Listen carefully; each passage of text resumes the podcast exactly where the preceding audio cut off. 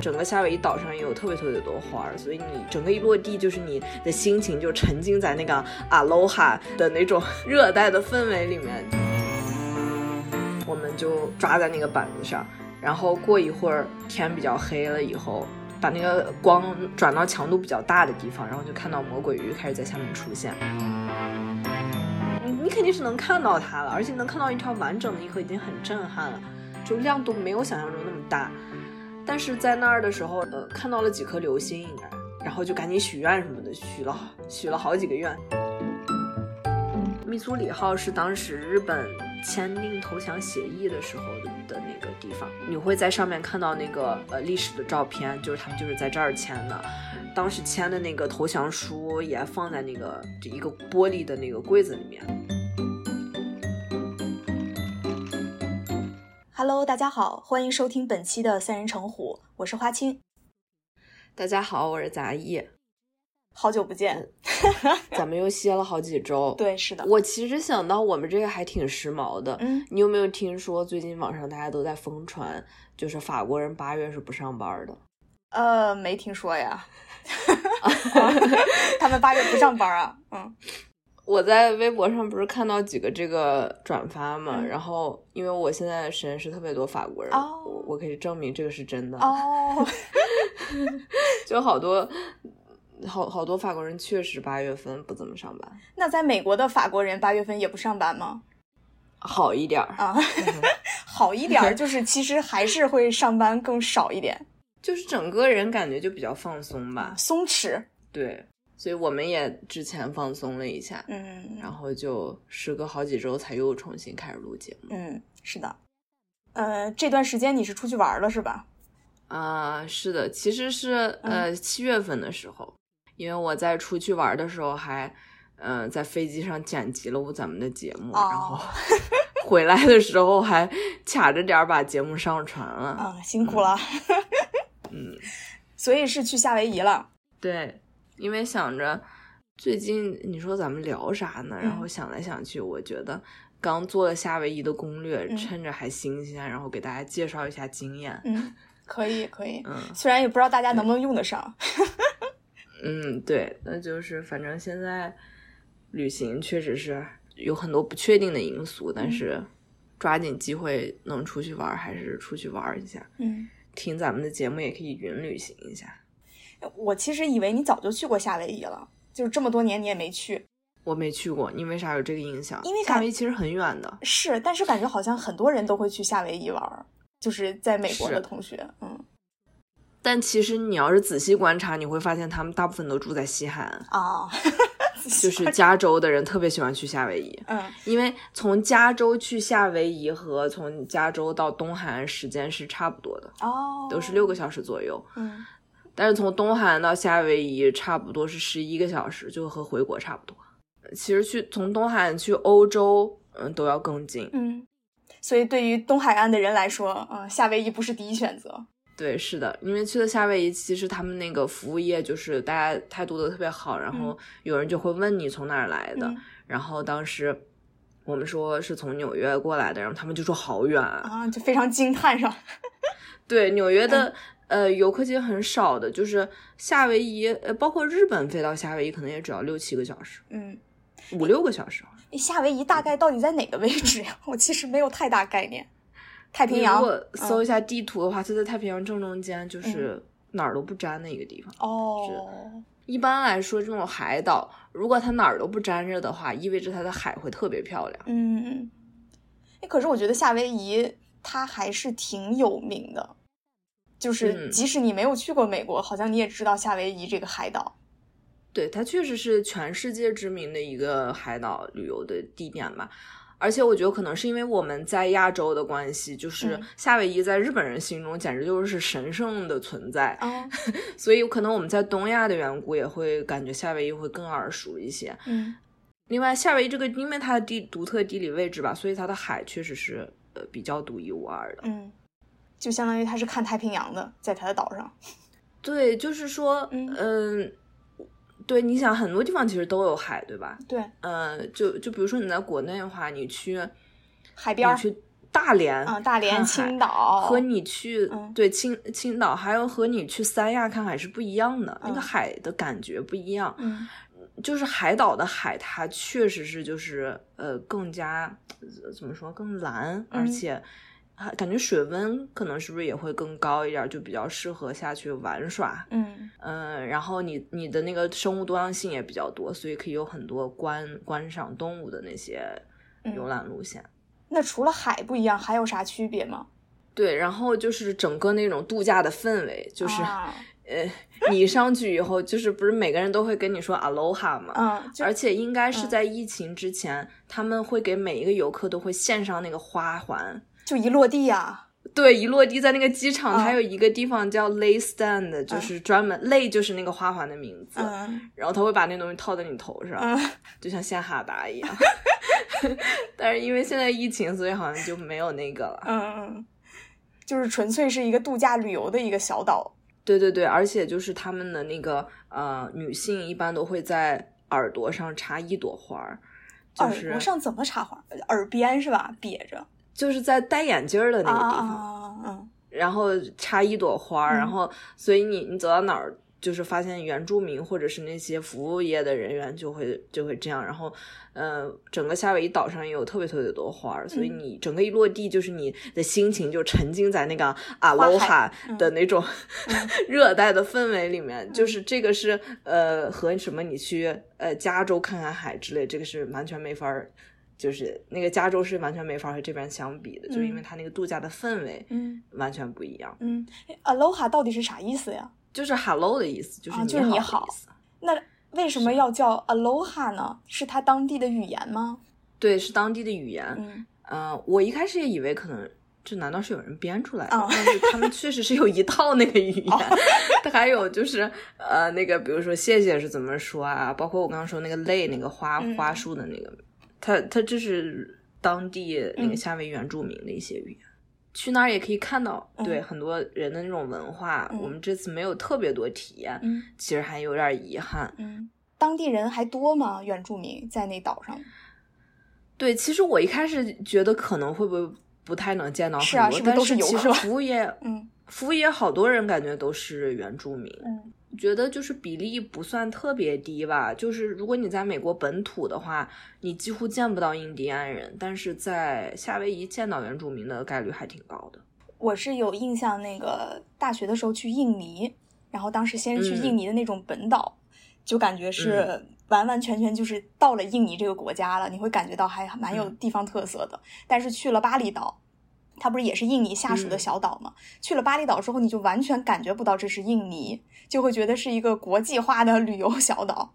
就是完全印尼的风味一点都一点都没有了，然后游客也都是来自于五五湖四海，就各个国家，那个感觉就是非常的西方，或者说非常现代，嗯没有印尼那种本土的纯粹的有宗教感的那种氛围了。嗯，但是夏威夷反而是原住民更多。呃，也也不是说更多，我只能说是，嗯就是比我想象的多一些，嗯但它肯定不是人群人群的主要组成部分。嗯当然，游客还是大多数。嗯那但是就是巴厘岛和夏威夷应该这种都是那种全世界知名的旅旅游海岛，嗯所以氛围应该是差不多的。嗯呃，还有另外就是感觉夏威夷可能是嗯、美国范围之内就是最亚洲的地方，就是哦回去以后感觉有点像回家那种感觉，因啊为 街上的亚裔嗯比例超高，就是呃，而且各种就是尤其是日本的饭店特别多，嗯，我感觉日语几乎是夏威夷的第二语言。日本人为什么那么多呢？在夏威夷离得近。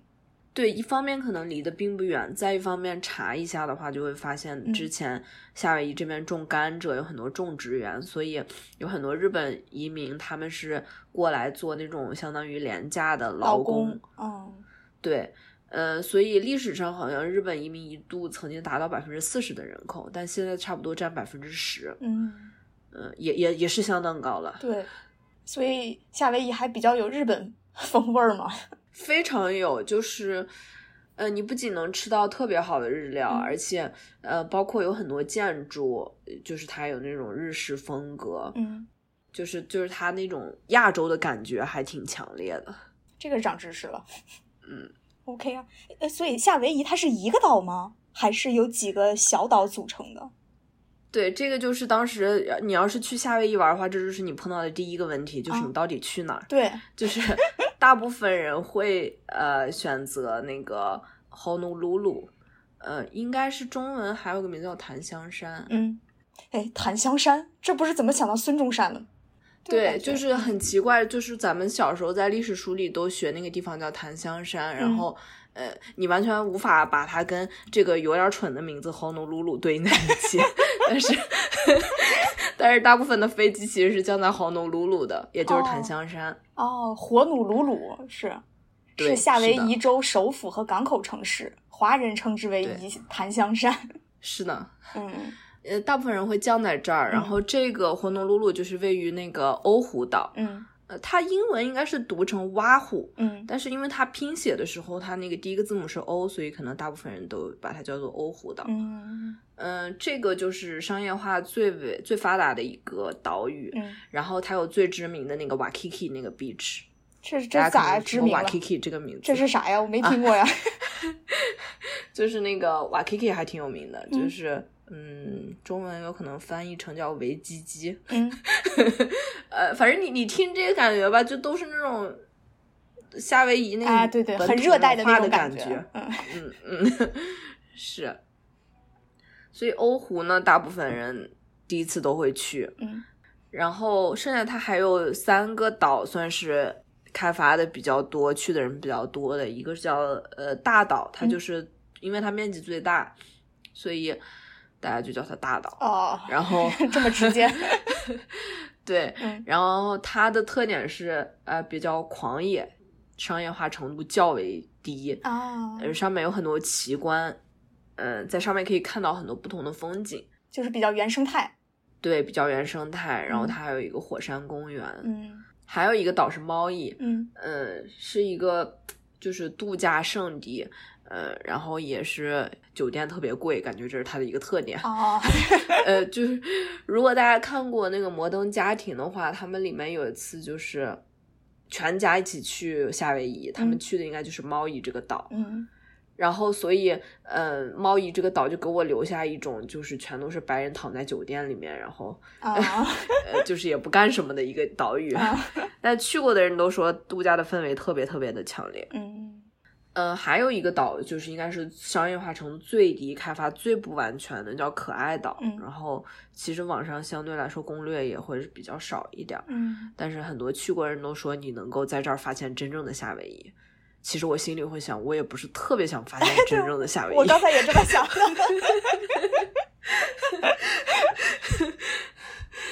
就是还是需要待在一点有那个商业化气息的地方。那你去了这可爱岛了吗？我没去，我去的是欧湖和大岛。嗯嗯，OK，嗯，去这些岛主要干啥了呢？或者说有什么可玩的、可看的呢？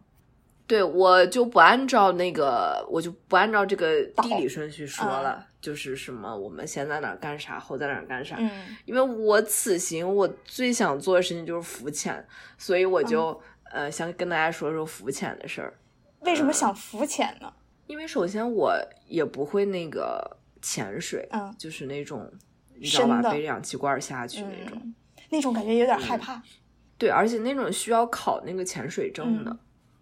一般来说，你可能至少要花两到三天的时间，就是进行训练。要花这么久？嗯，然后考试。嗯嗯，两三天已经是很短的了。哦，两三天是吧？我听成两三年了。两三天。哦，两三天，对。嗯。很多人可能会在这些地方学潜水，嗯，但是，呃，我我没有学这个，然后我我就因为之前浮潜过一次，在那个波多黎各的时候，但是因为当时我非常慌张，我应该什么都没看到，呃。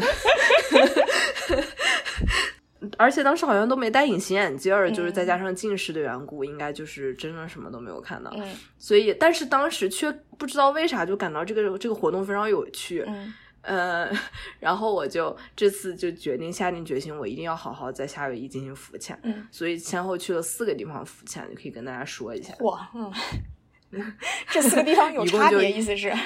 嗯，当然了，就是 你这个差别还是很大的。呃呃，我这个都是，而且都是按照这个难易程度是从易到难，哦就是你去了以后你要先适应适应，因为我专门游泳选择的这个水平也比较低，嗯嗯对，嗯呃，你不能一上来就去特别狂野的地方嗯浮潜，嗯，呃，就会就会太慌张。是，所以我先选的就是那个欧胡岛的那个恐龙湾。嗯嗯，我不知道，其实我不知道它为什么叫恐龙湾，中文它的英文叫哈瑙马贝，嗯就是它是一个湾，然后你在进去的时候，它会给你播放那个它是怎么形成的一个短片。嗯它就是之前是有一个火山口，然后有一部分海水灌进来之后，你可以想象那个形成一个嗯那种半圆形的一个湾。呃，这个地方其实它是有一个很小的沙滩的，嗯，但是你在水很浅的地方就可以看到很多热带鱼了。哦，然后我还挺惊讶的，因为因为我一开始以为那可能就是一些小鱼，但是那些热带鱼都个头还挺大的，然后颜色还比较鲜艳，嗯，所以这个地方是大家公认的就比较适合新手，而且因因为它那个水的那个就也比较清澈，它保护的也还不错。那儿就是离很离岸很近的地方就有很多珊瑚礁，因为珊瑚就是是非常好的一个生态系统，嗯有珊瑚的地方就会提供一些遮蔽的地方，嗯而且也会给这些小鱼啊提供一些可以进食的一些场所。嗯所以有珊瑚的地方，一般热带鱼就比较多。嗯嗯，如果大家去浮潜的话，基本上就是在有珊瑚的地方浮潜。嗯然后这个地方它保护的特别好，是因为它呃，尤其现在疫情之后，它每天是限制人数的，嗯每天大概有七百多张票是可以在网上抢的。对，你要抢票，因为就是基本上每天就秒没的那种感觉。哦，这样子，嗯呃，而且还有很多人在现场排队，因为它现场也会放一些。嗯嗯、而且它每周是休息两天的，就是周一、周二是关门的。嗯嗯，所以就是就是为了保护这个地方的生态不要遭到太严重的破坏。嗯呃，包括你像去夏威夷浮潜，他会跟你说，就是用那种珊瑚，呃，友好的，就是不伤害珊瑚的防晒霜，哦，因为防晒霜里面很多东西是化学会伤害珊瑚，珊瑚是嗯对。它珊瑚就特别特别脆弱，它就会说，就是你哪怕用手就是摸它一下，嗯它就死了。哦嗯，嗯是的，嗯所以就是，即便嗯，恐龙湾它已经就是试图做很多保护措施，但是实际上你去去的时候看，发现好多珊瑚是死的状态。嗯嗯，明显就是有很多人已经在那儿触碰它。嗯嗯，然后在这儿的话，就是看到了一些鱼吧，但是因为当时我特别慌张，也嗯是在在在适应阶段，所以也没有看到特别多的鱼。哎，这浮潜多久呢？一次？因为恐龙湾它相当于就是你拿了那个票抢到门票之后，嗯。你就是进到了一个沙滩上，哦，然后也没有人规定你几个小时之内你必须走，嗯。所以我们在那儿玩的特别长时间，就是远超过一开始的计划。其实一般来说，浮潜个一个小时、两个小时就体力上你本身就有点累了，嗯因为你想，你其实是在大海里面游泳还是挺累的。嗯，嗯 嗯，所以这是最简单的模式是吧？恐龙湾这个，对，但是我觉得这个地方值得去很多次，嗯而且，嗯，适合所有人。就嗯是，呃，如果大家是携老扶幼，想要一起去的话，嗯。其实是所有的人都在这儿可以找到自己娱乐活动的方式，而且包括甚至你就不下水，你就只是在那个沙滩上，那个沙滩特别美，嗯，而且因为它是限制客流的，所以它也不会非常拥挤。拥挤，嗯，OK，所以这是推荐的第一个点，嗯。对，这个恐龙湾应该是呃非常非常推荐。嗯。然后下面第二个我们就去了一个地方叫 Sandbar，嗯中文你直译过来就感觉是一个沙沙堆，就是一个小沙堆，嗯。但它其实这个地方挺神奇的，就是它是在海中间，但是它如果特别特别低潮的时候，嗯。这个地方会变成一个沙滩，应该是，嗯。就是它极端低潮的时候，那个那个沙子会露出来，嗯。但是，嗯、我们也没有具体查什么时候会发生这样的事情。反正我们就是跟着一个那个船开到这个地方，开到这个地方之后，呃，它这个有沙子的地方，呃，确实很浅。嗯大概你如果站起来的话，可能在你的腰部那个水。多高的人的腰部呢？呃就是比如说我一米六五，它就在我的腰部。嗯 如果你腿更长的话，可能就不到你的腰。对，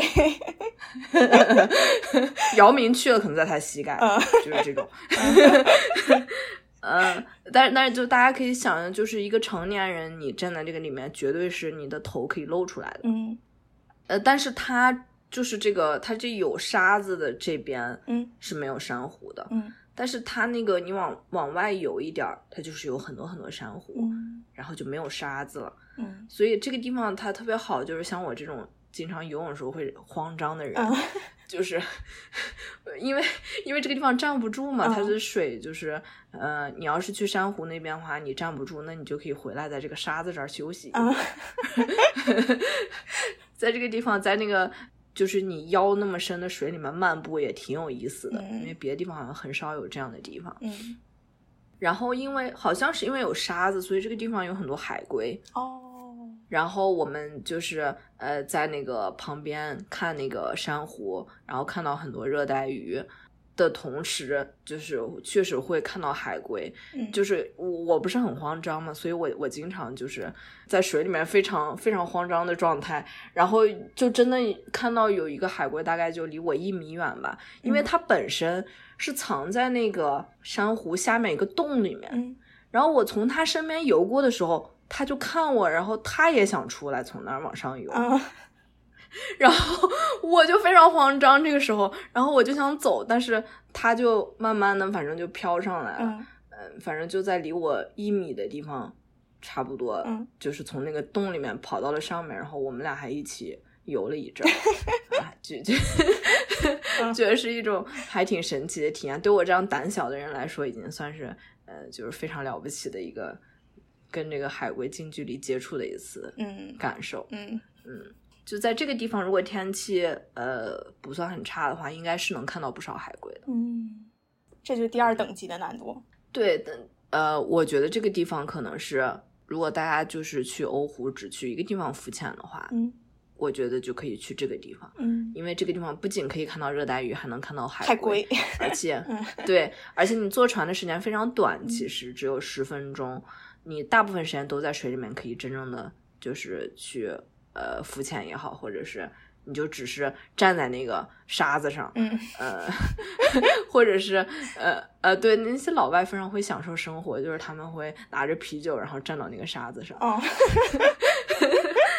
或者有人会在那儿划船什么的，都很有意思。嗯，好，那你去的下个地儿呢？对，然后这不是就是离开那个欧胡岛之后，就去了那个狂野的大岛嘛，就是什么都，就是商业化很程度很低。嗯大岛它的状态就是，呃，基本上只有两个大城市，东边一个，西边一个。嗯然后浮潜的地点基本都在东，呃，基本都在西边。嗯所以我们当时就是在网上查，然后发现有一个地方叫嗯、呃 Captain Cook Monument，嗯就是呃库克船长纪念碑。嗯这个地方什么被一些呃不知名的杂志评为是夏威夷最好的浮潜地点，哦 然后然后就打算去这个地方。嗯然后这个地方呢，它呃它它就是叫库克船长纪念碑，是因为当年有一个英国人，好像他是。据说他是不是最早发现夏威最早登上这个夏威夷岛的这个外国人啊？嗯他到这个地方之后，应该和原住民产生了一些冲突，然后他就被杀了，哦就嗯去世了，在这个岛上。嗯然后，然后就有人在那儿建了一个纪念碑。呃，这个纪念碑，但是它是没有什么，就是就是这地方很难去，你知道吗？嗯就是它建在一个很奇怪的地方，它是嗯海边，但是你要去的话，你要么就是坐船，有这种有动力的船，你大概得坐个一个小时。嗯然后，如果你是自己划船，那就时间更长，因为有有些人在网上说，他们就自己租了一个那个小小船就划过去了。嗯然后，如果你是要徒步的话，大概要徒步七个小时还是八个小时，你才能到这个地方。而且你想，你要徒步，你可能还要去浮潜，你嗯就相当于你背的很多东西在徒步，所以这是一个比较难去的地方。但这个这个纪念碑下面现在就有特别特别多的那个珊瑚，还有热带鱼，嗯、就觉得我觉得还挺挺神奇的，好像这个是有一个有点灵性的那种地方似的。那个地方当时我去的时候，在网上看攻略，有人就说，如果你要是有深海恐惧症的话，你就不要去这个地方。嗯，很深。当时我心想，我已经是这个在两个地方浮潜过的嗯这个资深的人士你看，现在非常淡定了。我确实挺淡定的，就下了水。嗯然后我往下一看，我确实是吓了一跳，嗯就是比比前面那两个地方确实要深不少。嗯我没有办法估测它的深度，呃，但是确实，嗯，第一眼看的时候还是有点被吓到，嗯确实是比较深的。嗯嗯，这个地方在浮潜的时候，其实没有感觉说它有多么比前面两个地方有多么，美嗯，对，除了它水特别深以外，嗯就没有觉得它鱼有特别呃漂，就是多样性有多很多啊嗯什么的。但是回来看那个 GoPro 录的视频，发现这个地方的水是最清澈的，哦就是拍出来的视频就特别特别清楚。这个水可能我目测个最起码有五到十米，嗯但是你就完全可以看到下面就没有任何杂质的那种。嗯状态。所以如果大家呃去大岛的话，可以来这个地方浮潜，它的水质特别特别好，嗯但是要坐挺长时间的船的。在船上，我们还看到了那个附近有那个海豚，嗯嗯，是有很多一群海豚。导游说，就是这个海豚白天的时候，就是他们那个睡觉的时候，不是可以只有半个大脑在入睡吗？哦，所以相当于他们就是一边睡觉一边在那儿游泳的状态，很神奇。有点厉害，嗯 对，然后我们之前还讨论说，要是人也可以嗯一边睡觉觉一边工作去健身房。对你一起来，发现自己变得特别特别的健美，然后惊呆了，就可以继续去上班。然后，嗯，我们在这个地方浮潜完之后，嗯晚上就在基本上是同一片海域，反正港口是同一个，嗯就是去在晚上浮潜，然后看了这个魔鬼鱼，就是呃英文叫 manta ray，嗯。嗯、m a n t a ray 就是那种长得特别扁的那个鱼，嗯。大家有时候在水族馆看到它，就像一个它就像一个方块一样从上面会飞过去的那种鱼，嗯。就是就是瑞这类鱼，它就都长那样，就是能想象它长什么样吗？大家可以搜一下。嗯，我想象不到，有点儿，对，它就是特别扁的一个鱼，反正、嗯它，然后它嘴就是个扁长在下面，片吗？它对像个大扁片儿，然后它尾巴很长。嗯嗯，它这个就是因为这片海域，就大岛这边好像是挺有名的，嗯世界上为数不多可以看这个曼塔瑞的地方，嗯但是他们大部分是晚上的时候出来，嗯所以你要看这个鱼，你就得去呃在晚上浮潜，嗯，可是晚上还能看见吗？能看到，就是因为他们吸引这种魔鬼鱼的方式，就是在这个船下面安装那种蓝色的光板，哦它会被这个蓝光吸引，然后哦过来。哦，所以你借着那个光，你是可以看到它的。嗯而且这个这个鱼挺有意思，就是它不是那么害羞，我感觉他会离人特别近，嗯。好像你有时候去尖叫啊，或者发出更大声音，他会离你特别近。哇，喜欢看热闹，越叫是它离嗯，对，对它好像他你越叫他离你越近，嗯。所以我们当时就是在一个暮色之中，乘着一艘快艇，嗯。呃，到了这个海中间，然后就就是出来一个非常健健美的那个游泳 游泳的那种，他应该是负责我们安全的，然后也就是负责让所有人都可以就可以在水中抓到那个浮板上的这么一个人，那个人的游泳能力非常强，嗯然后也会自由潜，反正很厉害。嗯出现一个很健美的人拿着一个那个板子，然后我们所有人就从那个快艇上下去，然后双手扒到那个板子上，然后嗯。做出那种超人的姿势，就是 就是就是因为你你你在黑暗中，你应该不是很可能一边游让你一边看的，嗯。而且你要游的话，你离那个光板太远也是也看不到什么。嗯。所以我们就抓在那个板子上，然后过一会儿天比较黑了以后，那个板子就把那个光呃就是转到强度比较大的地方，然后就嗯看到魔鬼鱼开始在下面出现。嗯其实之前会觉得它这个名字还挺可怕的，嗯而且在网上看视频也会觉得这个这个鱼是有点吓人的。嗯哦，我刚刚好像说错了一个地方，就它的嘴巴并不是在下面，它的嗯嘴巴其实是在前面。嗯嗯，相当于是两个，呃，就是它那个很扁的片儿的前面，啊呃会觉得它有点吓人。但是其实你看到这种野生动物的第一反应，一般来说，就是我反而没有觉得很害怕，就我我觉得反而是觉得它特别特别优雅的那种感觉。它怎么优雅了？嗯，姿势特别特别的优雅，嗯就它扇它那个旗的方式吧，嗯嗯，就觉得很很美好吧。嗯，就是偏仙是吧？嗯 对，呃，偏仙这个词非常高级。然后就会发现这些曼塔瑞就会离你很近的游过来，然后有的时候他们会就是在你面前就是掉个个儿，就是他会把肚皮贴住那个上面那个蓝色的那个光源，嗯然后你就能在很近的地方看到它，是一个比较神奇的体验吧。很多人都说，就是你这一辈子都应该来这儿看这这个这个鱼这么一次，嗯所以看到感觉确实是比较特别的一种体验，是在别的地方看不到的。嗯，你这次是应该是浮潜好了，之后的浮潜会更有信心吗？呃应该会吧，嗯确实是这次感觉，呃，因为我我其实相当于我第一次浮潜是什么什么都没看到嘛，嗯呃，就是在波多黎各那次，嗯这次才算是真正的，呃，有这个浮潜体验，就会觉得水下的世界还挺神奇的，嗯，对，和陆地上的世界完全不同。而且浮潜就是嗯一个门槛比较低的一个运动吧，嗯。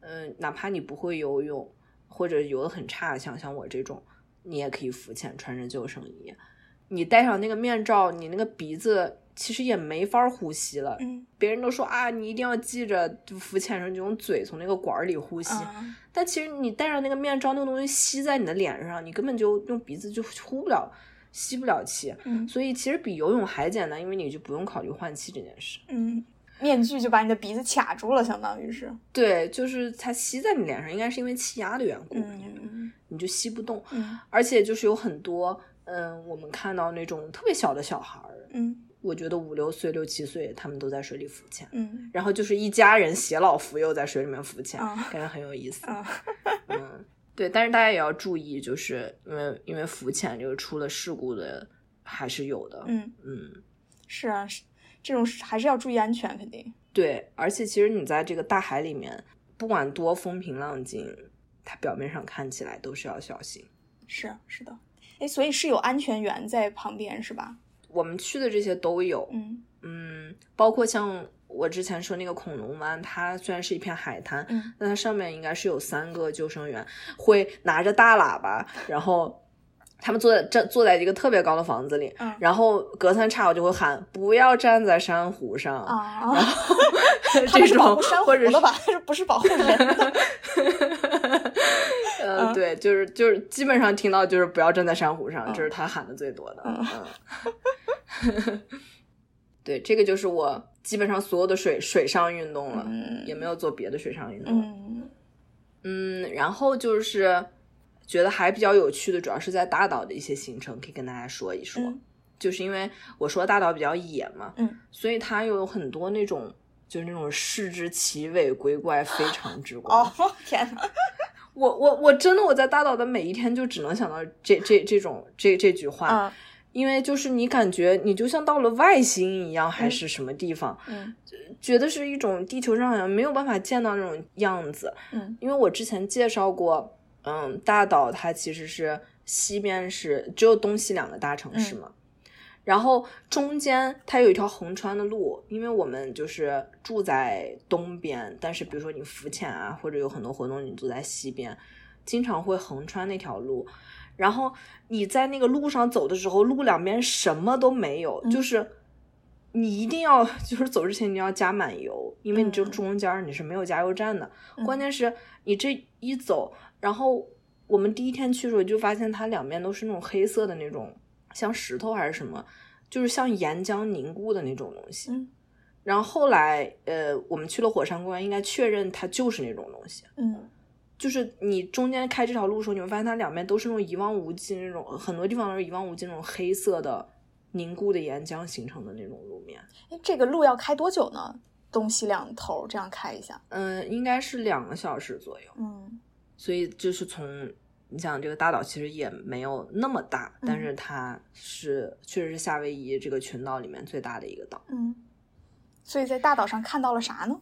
那就按时间顺序说吧。我们第一天去了之后，嗯就先去了这个中间一个山叫 Mauna Kea。嗯嗯，Mauna 应该就是那个，嗯，夏威夷语里面那个山的那个词，哦长得有点像 mountain 那个嗯词写的嗯拼法，但是它就是什么山，它叫 Mauna 什么。啊，然后这个 Kia 这个山特别高，嗯，海拔应该有四千多米。嗯大家可能听着没有觉得有特别那个什么的，但是你要上这个山的话，它会提醒你注意呃高原反应。哦，它的那个游客中心大概是建在两千八百米的地方，嗯然后他会要求你在这个地方必须停留三十分钟，嗯嗯，确保你能够适应这个海拔的高度，嗯嗯，并且它是所有人都可以到达呃两千八百米的高度，但是十三岁以下的儿童不可以再往往上走，嗯对，而且是如果你呃，比如说你前一天潜水了，嗯你也不可以再往上走了，哦，嗯是因为体力消耗比较大吗？怕你不是因为体力，啊？嗯，他们说是因为潜水，如果你在水下很深的话，好像是你如果到很高的地方，你哦，压强的变化太大，是不是？气压？对啊，嗯有一些气体会释放到你的血液里，嗯然后就会在你的血液中形成气泡，是非常危险的。哦，呃，还有就是，它必须要求你有四驱车才可以上山。嗯比如说我们城市中可能开的很多都是只是嗯两驱的车，是嗯不可以上那个山的。嗯它主要是下山的时候，你要是一直踩那个刹车的话，刹车片可能会过热，哦，所以你必须要用那个四驱车挂到某一个档位上，然后，嗯呃，它不会让那个刹车片很热。嗯所以我们就就到了这个山上。然后，嗯、它这么高呢，有个好处就是你上到山顶的时候，一览众山小云层之上了。嗯对，呃，倒是没看到别的山，因为你上去之后是厚厚的云海，嗯你你往四周看，全部都是云，嗯就很很有意思。就是你你可能在山下的时候，你可能甚至还可能下了点儿雨，嗯然后雾气很大啊什么的。嗯，你上来以后就会发现，哇，这个上面的这个天空确实不错，而且它上面是有一个天文台的。嗯嗯，所以可见就是是一个经常是这种呃天气状态特别好、特别适合天文观测的一个地方。嗯然后你去到这个山上之后，就就是看到这个云海，然后大家就会在这个地方等着日落。然后这个东西我觉得就没有办法通过音频传递，甚至就是你通过照片你都没有办法传递它嗯就是十分之一的这种美，你就是只能到那个地方去去看才可以。嗯，然后我记得我还一直好像还挺紧张兮兮，担心自己有高原反应，但是嗯事后证明也也好像没没有没有这种情况。所以这个山上也不能住是吧？就其实看完日落就下来了又。是的，他甚至不允许你在这个地方关心。嗯嗯，你如果在这儿待太久，会有那个工作人员把你赶下去。哦，嗯 他就还是怕身体接受不了吗？嗯，我觉得是怕比较危险吧，嗯因为就是下山那段路确实是有一点危险的。嗯你你要开的非常非常慢，嗯然后如果你特别晚下山的话，我觉得视野也不好确实。嗯它关键是你想这个路上一旦这个车要是抛了锚，或者是有任何问题，就没有办法进行救援，基本上、嗯还是挺挺危险的，嗯反正。所以去的话一定要做好呃万全的准备。嗯然后我们下来以后呢，就是在游客中心，这时候游客中心已经关门了，而且因为你下山就是比较慢嘛，嗯。所以下来以后天基本上都黑了，嗯。就发现游客中心有一堆人。嗯，大人带着孩子，他们都盖着被子，就是 一堆人盖着被子，哦然后呃，就是在那个坐在那个呃游客中心外面的桌子上，嗯。呃，或者躺在那个桌子上，嗯。就有好多人，然后叽里呱啦的，有一种就是挺有意思的，好像在野营一般的氛围。啊 然后，然后我们不是把车就停在这个呃游客中心的那个停车场嘛？然后，如果你的车灯亮太长时间，还会有小朋友就冲你大喊什么“把车灯关掉”之类，啊影响他们看星星。啊所以你基本上你日落之后抬头一看，嗯，像现在这个就是像比如说夏天七八月份的时候，月亮还没有升起来，就是可以看到完整的银河。嗯，因为我之前应该跟你说过，哎对对对我从来没有看过完整的银河。是的，是的，我就想说这个你好像看到过，你说在那个山西那个 某个县，对，嗯当时你看到的时候感觉很亮吗？嗯，挺亮的，或或者说很主要这个很亮就很难评估，因为会觉得嗯。视线所及，就是像一个大的锅盖儿一样把你盖住，然后都是星星，嗯。就是那个星星是从，就是你的四面八方环绕着的全都是星实嗯。嗯，对，因为因为游客中心其实两千八百米也也很高了，嗯。然后你确实是能够看到完整的一条银河，嗯。嗯，没有我想象中那么亮，就我以为那个银河会是一个特别亮的东西，但是其实它就是你你肯定是能看到它了，而且嗯能看到一条完整的银河已经很震撼了，嗯。嗯，就亮度没有想象中那么大，但是在那儿的时候，然后我们就看了一会儿，呃，看到了几颗流星，应该、嗯。就是可以，然后就赶紧许愿什么的，许了 许了好几个愿，然后你用用手机，其实用 iPhone 就可以拍出来银河的呃部分。当然，如果你有更好摄像设备的话，呃，肯定能拍到完整更完整的。但但我们已经觉得非常满足。嗯，然后这个就是那天晚上的一个行程。但是这个银河，反正嗯，后来我们应该是每一天都在大岛看到了，嗯，因为这个地方非常的荒凉。对，我就所以想说是只要慌的过。对，只要天气允许，只要你走到了一个天气还算晴朗的地方，你是基本上一定能看到整条银河的。所以大家如果是天文爱好者的话，去这个夏威夷也是就一定就是可以一饱眼福。嗯，也是圆了你要看银河的一个愿望，也看到了。是的，然后还有就是去了，我觉得还是称之为奇观，还有一个地方就是火山嘛。嗯因为夏威夷这个地方确实挺多火山的，包括大岛这个岛，最近几年它又变大了，嗯就是因为那个火山在一八年喷发的时候，有一些岩浆到入海口那个地方又把它的面积扩大了。嗯呃，你去这个火山公园的话，它其实就是给你展示这个火山形成了以后，它有各个不同的角度可以让你去观察它。呃，比如说你看到相对比较寂静的火山口是什么样子的，包括有人在那个死火山口里面徒步，这个还嗯挺神奇的。因为我们在一个比较高的地方看那些人在徒步，嗯然后他那儿他那个火山宫火山里面感觉就是，嗯、气候变化特别快，就突然就有很大的雾，嗯那些徒步的人感觉就就是好像就很很短的时间内，就那个火山口里面就积攒了很大的雾气，嗯然后他们还在往前走。嗯你可以看到，就是比如说，呃，各地方有很多那种蒸汽的口，就是可能是火山那个地热，它把那个上面一些水就是都想到了温泉。嗯 反正就是你看到各个地方，就是会有很莫名其妙的那种，不知道为什么那儿有个洞，然后嗯就会往那儿一直冒蒸汽。嗯然后你会看到一些裂缝的地方，因为冒蒸汽，它里面长出了茂盛的苔藓，还有那种蕨类植物。嗯。还有就是，比如说它就是它它在这个蒸的时候，它会在那些有一些那个岩壁上面，它会留下一些硫磺的那种，嗯、嗯不知道为什么这个硫那个单质就会析出一样，嗯。然后那个那个那个墙上就会有很多黄色的东西，嗯。那个就是硫磺。嗯。然后它还有那种 lava tube，就是岩浆形成的管道一样的那种地方。然后有一个那个 tube，它是开放，你就可以在里面走路，就是像进入一个隧道一样。但是它是因为火山喷发而形成的。嗯反正在这儿可以学到一些地理知识，然后还可以哦看到一些平时并不会看到的。嗯、但是最我觉得最震撼的还是还是又是一个晚上的活动。嗯反正就是大岛这每天晚上都是活动。这个 夜生活就非常丰富，就是你是不可能早回去的，嗯。因为你忙着在外面，不仅要看银河、看日落，你要看魔鬼鱼，嗯。在这个地方你还可以看岩浆，因为白天的时候那个，嗯，它是一个很小的岩浆喷发的一个区域，所以白天你可能看不太清，嗯。但是晚上。在夜幕的那个映衬下，那个红会非常的鲜明。嗯啊，反正那前面挤着好多好多人，他们也不害怕这个疫情了，然后 就是为了看一眼那么远那么远的一个呃小小喷发的火山口。然后我我因为还带了那个望远镜嘛，嗯所以就可以看到确实是有那种喷发的那种状态，嗯，还是比较神奇的。所以它还在喷发，相当于是。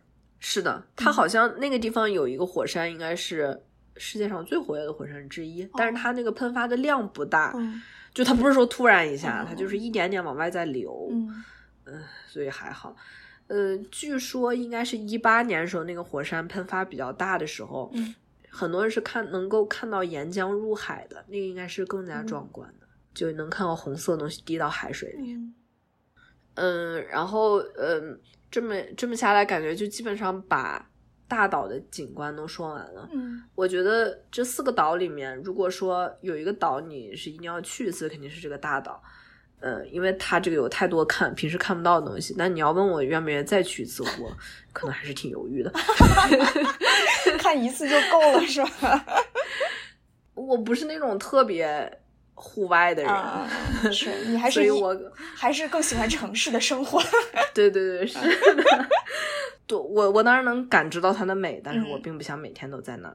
嗯而且它和你想象中的夏威夷其实是不太一样的感觉，就是到这儿你就不是很阿罗哈了，你就。然后有一个旅途小惊魂，嗯。也不是特别惊魂吧，啊反正我们还是比较顺利的。啊但是就我之前不是说嘛，西边西边开到东边这条路，嗯。它两边什么都没有，只有那种凝固的岩浆形成的一望无际黑色的那种平原。嗯。然后我们当时往回走的时候，那天应该应该是看完魔鬼鱼那天，那已经挺晚的了，嗯。晚上十点多、十一点。嗯。然后发现我说远处怎么有那个红光呢？嗯其实一开始看的时候就很微弱，我还说，呃，是不是火山喷发了呀？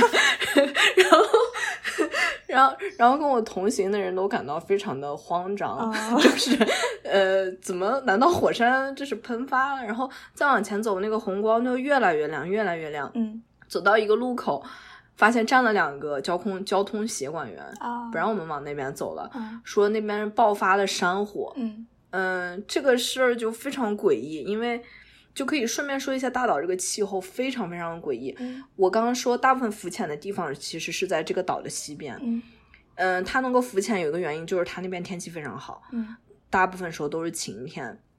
然后你从西往东开的时候，你会发现一开始天气比较晴朗，嗯中间有一段有一段雾气非常大，嗯那个可能就是在那个 Mauna Kea 附近的时候，就是它海拔比较高的时候，就好像有一种你在云雾中穿梭的感觉。嗯然后走着走着就开始下雨了。嗯你开到最东边的时候，我们住的那个地方就是基本上每天都在下雨。感觉是这个高的山挡住了云，然后所以山的东边就下雨，山的西边就是晴天，东边日出，西边你分析的也许有一定的道理。呃，然后我后来 查，嗯就是当时因为我们是第一次去这个大岛，呃，我们并不了解夏威夷的气候。嗯嗯、看网上大家去的都特别就是穿的凉快那种，啊对，而且就是夏天相对来说它是旱季嘛，嗯就是就是夏威夷这个地方大概只有旱季和雨季这两种季节。嗯然后七七月因为是旱季，所以我们也没有觉得特别担心。所以，所以我们当时在网上看，哎，就说这个，呃，东边的这个旅店怎么就这么便宜啊，就是为什么你就可以这么便宜就住到海景房呢？那我们为何不占这个便宜呢？啊然后你就发现这个 果然它是有道理的，没有一天是晴天。嗯我们住在住在这个东边，嗯我后来在网上一查，这个城市是全美第四湿润的城市，哦。就前三名都在什么阿拉斯加这种地方，它比夏威夷，它比西雅图还能下雨。嗯。这个地方，呃，它一年大概有两百八十天还是两，反正是一个很大的数字，嗯。就是都是雨天，天嗯。所以你能赶上晴天的概率就是不高。嗯在这个东边的话，如果嗯。然后查了一下为什么会这样说，这个夏威夷诸岛它都是常年是这个刮这个东北信风，嗯就是季风，嗯这个风都是从那边刮过来的，嗯所以东边普遍就是下雨比较多，嗯然后基本上每一个夏威夷岛屿的都是西边晴会更加晴朗一些。嗯对，所以这个就是如果大家去夏威夷的话，尽量住在西边。嗯所以我们当时就是遇到这个山火，就觉得非常震惊，嗯因为我们是一个住在每天都在下雨的地方的人，啊我不知道为什么它会干旱到如此的程度，嗯就是它会着起火来。嗯所以，但是所幸就是有两个交通协管员嘛。你想，我们要是对，就开过去了。如果我们到的特别早，这个山火刚着起来，可能我们可能根本就没有碰到这个协管员就，嗯就会被困在那儿。嗯但是因为，呃它已经着了一阵子了，嗯所以我们算是绕远路，然后最后也回去了。但是这也就是之前我跟大家说，你一定要加满油。嗯你本身可能开两个小时，你不觉得有特别长的时间，但是有可能会在这种荒凉的地方碰到这种事情。嗯，这样听起来感觉大岛真的和就是我认知当中的夏威夷完全不一样。可能我印象当中的夏威夷就是你你说的 aloha 的氛围，带着花儿。是的，对呀、就感觉一些人在跳舞，然后穿着那种草裙，对吧？嗯所以相比来说，大岛和欧胡岛，你更喜欢哪个岛？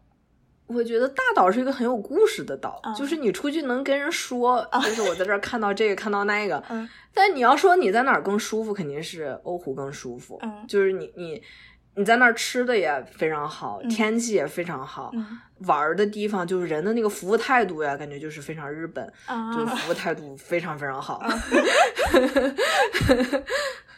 对，所嗯以所以就是肯定是欧湖会让你整体感觉更好吧。嗯，或者说欧湖更像是度假，然后大岛更像是去就是户外自然对自然景观的那些东西。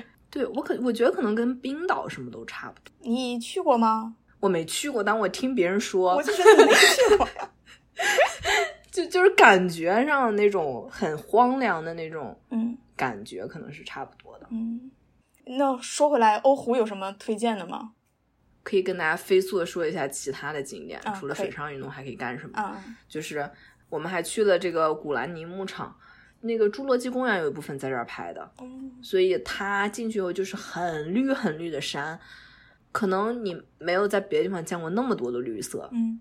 就是它那个绿色就是铺天盖地的向你袭过、哦。袭来的那种感觉，可以山野之间散文了这种全部都 嗯。是绿，而且它那个山非常特别，就是那种火山的那种山还是什么。它的那种褶皱，哦就是我没有在别的地方见到过，它可能就是夏威夷才有的那种火山的褶皱，嗯像是一个皱起来的窗帘儿还是什么的，哦然后上面全是绿的，就是没有任何一个地方不是绿的。可是都那怎么能看到褶皱呢？你想象那个就是那种火山口那种褶皱，嗯我也不知道它那个褶皱是怎么形成的，就是那种褶皱然后放大了，那个山上就是它都是竖着的那种，一个一个接起来那种褶皱。嗯嗯，这个语言确实是很难描述啊。啊 是 对，所以去的话，嗯，这这个地方感觉还比较好。嗯，我们是开了那个越野车嘛，嗯就是下来以后整个人都是脸上全是土，但是你可以在这个嗯里面观赏这个绿色，并且是有一些那个当时拍摄的一些场景嘛，还放了几个假恐龙在那儿啊供你观赏。啊 对这个牧场嗯。对，然后还有就是珍珠港吧，哦。这个地方因为是二战的一个很重要的一个地方，嗯。嗯，所以在这儿你可以看到很多当时的一些呃战舰啊，嗯。或者是潜艇啊，或者它保留的一些历史的资料。嗯我们当时没有去到那个亚利桑那号，就是珍珠港被袭的时候的那个地方，嗯。那个地方是每天也是限流的。嗯。嗯，因为那个亚利桑那号那个船上应该不可以站太多人，啊然后我们就是呃买票去了那个密苏里号，嗯。密苏里号是当时日本签订投降协议的时候的的那个地方，哦。你会在上面看到那个呃历史的照片，就是他们就是在这儿签的，嗯。当时签的那个投降书也放在那个这一个玻璃的那个柜子里面，嗯然后你可以看到上面就是有中华民国的，当时还派了一个人，然后好像是在第二行，就是第一行是那个美美国人嗯签字，嗯。然后第二行就是中国，然后还有其他那些嗯。就是同盟的这些国家，然后、嗯。然后另外一面就是日本在签字，嗯。这个地方感觉还呃挺值得一看的。你可以站在当时他们站的地方，嗯也能看到这个船就是曾经里面那些军官生活的地方。嗯除了这个，呃，当然珍珠港其实很大，嗯但是我们当时就只留了两个小时去，就只来得及去了一个站舰。嗯其实你要是在里面细细的逛的话，可以逛很长时间。嗯，哎，它是每一个舰都要买票吗？对，哦，免费的部分就只有博物馆，好像呃里面就是放一些电影啊嗯什么的。嗯呃，它真正最好的东西都是在这几个站间上，你嗯都是要单独买票的，嗯而且那个船都在水里啊，你去每个地方都得坐一个什么那种沙头一样的，就是那种公交车把你拉过去，嗯所以就很花时间在这个地方。嗯这个地方就是很神奇，呃，日本是第二语言，就是还有好些日本人过来参观，嗯就是看一下自己是怎么失败的。然后还有一个就是，嗯，我们还去了一个平等院，嗯就是是一个日本寺庙，而且它完全是复刻的日本的那个平等院。哦日本也有一个一模一样的名名字的叫平等院，这个应该是它是五几年还是反正就是比较近的一个时间，一九呃是肯定是二十世纪之后了，嗯应该也是五十年代的左右，在夏威夷这边复刻的一个日本的寺庙，嗯应该就是和这些这边的这个日裔的移民有关系吧。因为你在去这个平等院的路上，两边是那个日裔移民的那个墓园，哦有很多的墓碑，上面嗯都是写的日本的那个人的名字。哦然后你就会到这个地方，它就是其实是一个呃佛寺，嗯里面有一个佛像，嗯嗯，但是整体的建筑风格就是日本的。嗯它不仅复刻了，比如说那儿有一个钟可以撞，嗯然后整个的建筑风格，包括那个池塘里面的锦鲤都是很日本的那种，嗯很大的那种锦鲤。嗯这个地方大概十分钟你就可以逛完。哦 就很多人嗯会喜欢在这儿，就是感觉它提供了，就因为我好像在美国从来没有见过佛寺，还很少参观到佛寺这种东西，嗯是因为你一般会见到教堂对是比较多，是是一个挺特别的地方。嗯，主要也是因为就刚你说的，夏威夷岛上面日裔特别多嘛，非常亚洲。对，嗯是呢。然后就是呃，当然你可以吃很多日本的料理，在夏威夷吃日料，我要是第一次听说，我会觉得很奇怪。但但是很多嗯人去夏威夷，这是他们几乎是最大的那个，嗯，就是他们会把这个作为一个很严肃的一个行程的。嗯就是要好好规划、做攻略的是吧？对，是的，嗯很多人都会专门的去订酒店，呃，订那个日本寿司馆。嗯对，但是因为我，但是其实我我就没有怎么 把这个作为一个特别重要的事情，所以我们就是看到哪儿不排队，我们就进去去吃。了。嗯 对，但但是确实还挺好吃的。嗯还有就是在夏威夷看到过好多次彩虹，嗯就是其实一开始会觉得很神奇，因为美国那个车牌儿上它不是会写这个是个什么州，然后它会画一些东西嘛，是比如说那个加州就什么 Golden State 就是金色的，嗯因为它阳光很充足。夏威夷那个车牌上画了个彩虹，哦当时就觉得，呃，好神奇，为什么会画一个彩虹？嗯我之前说大岛上气候很诡异，其实感觉欧湖虽然说它没有那么没，反正我们去的地方感觉没有那么极端，但是它也是有时候会呃一阵阳光一阵雨，嗯然后一太阳雨这种情况就比较常见，嗯你就很容易在路边就看到彩。虹嗯嗯，所以这个就是感觉也是一个很很很神奇、很很幸运的一个地方。嗯，听起来这个就是一个非常适合度假的地方，确实，就是容易让人的心情也变好起来。对，在夏威夷你就会感觉每一天都会心情特别好，所以好多人会一去再去，去好多次，嗯尤其是住在加州的人。嗯，哎，所以你一共下来去了几天夏威夷？其实我应该只去了九天，加上前后的行程，只去了，我觉得还挺长的。就是嗯嗯、一周五天加前后两个周末。嗯嗯，然后这，但是你要知道，这九天里有基本二十四小时是完全在飞机上，嗯是嗯还是太远然后我在那儿还剪了节目，哦，对，着重强调这一点。挺好的，我的确觉得，就是你描述了这么多，这九天是需要的，就太短了，感觉也、也干不了这么多事儿。其实觉得每天都还很紧张，因为要去很多地方。嗯其实海岛最好的方式还是就躺在那个沙滩上感受这一切。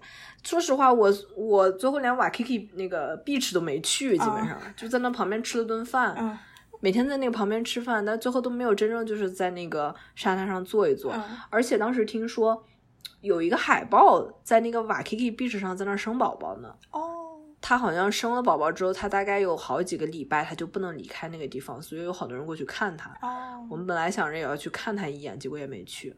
嗯，行程还是很紧张，时间还是不够。对，对，时间确实不够。下次有机会的时候再去呗。嗯，OK，感觉我也云旅游了一下，就当我去过了。但还是要亲亲眼看到，嗯感觉就有时候你做那么多攻略，嗯也许你在做攻略的时候，感觉仿佛自己已经去过，已经对这个地方特别熟悉了。嗯但你去到现场的时候，感到的那种东西，也不知道它是什么，就是那种氛围，就是空气里面的那种嗯东西，让你觉得还是要身临其境。嗯，是的。好吧，期待的这个，我看我也去个什么地方吧。对，期待你下次来讲一下自己的旅途体验。嗯，好的，那我们这期节目就到这里，也算是一个回归复健的节目。嗯 OK 啊，感谢大家的收听。如果有对夏威夷旅游有什么疑问的话，也可以发评论或者留言给我们，由杂艺作为解答。好的，我我如果如如果如果有能帮到的话，我肯定会解答的。我已经最近帮好多朋友进行了这个规划。夏威夷大岛的规划，因为 我知道很多人九月份会去。哦，呃，就是他从疫情中恢复还是怎么，他很多东西都需要提前预约。嗯，然后你预约的时候，每一个预约的那个时间窗口是不一样的。嗯，嗯，所以这个东西我觉得是最需要做攻略的。嗯除此以外，其实也还好。就是还对还好。嗯好的，那这期节目就到这里，感谢大家的收听，好的，谢谢大家，拜拜。拜拜。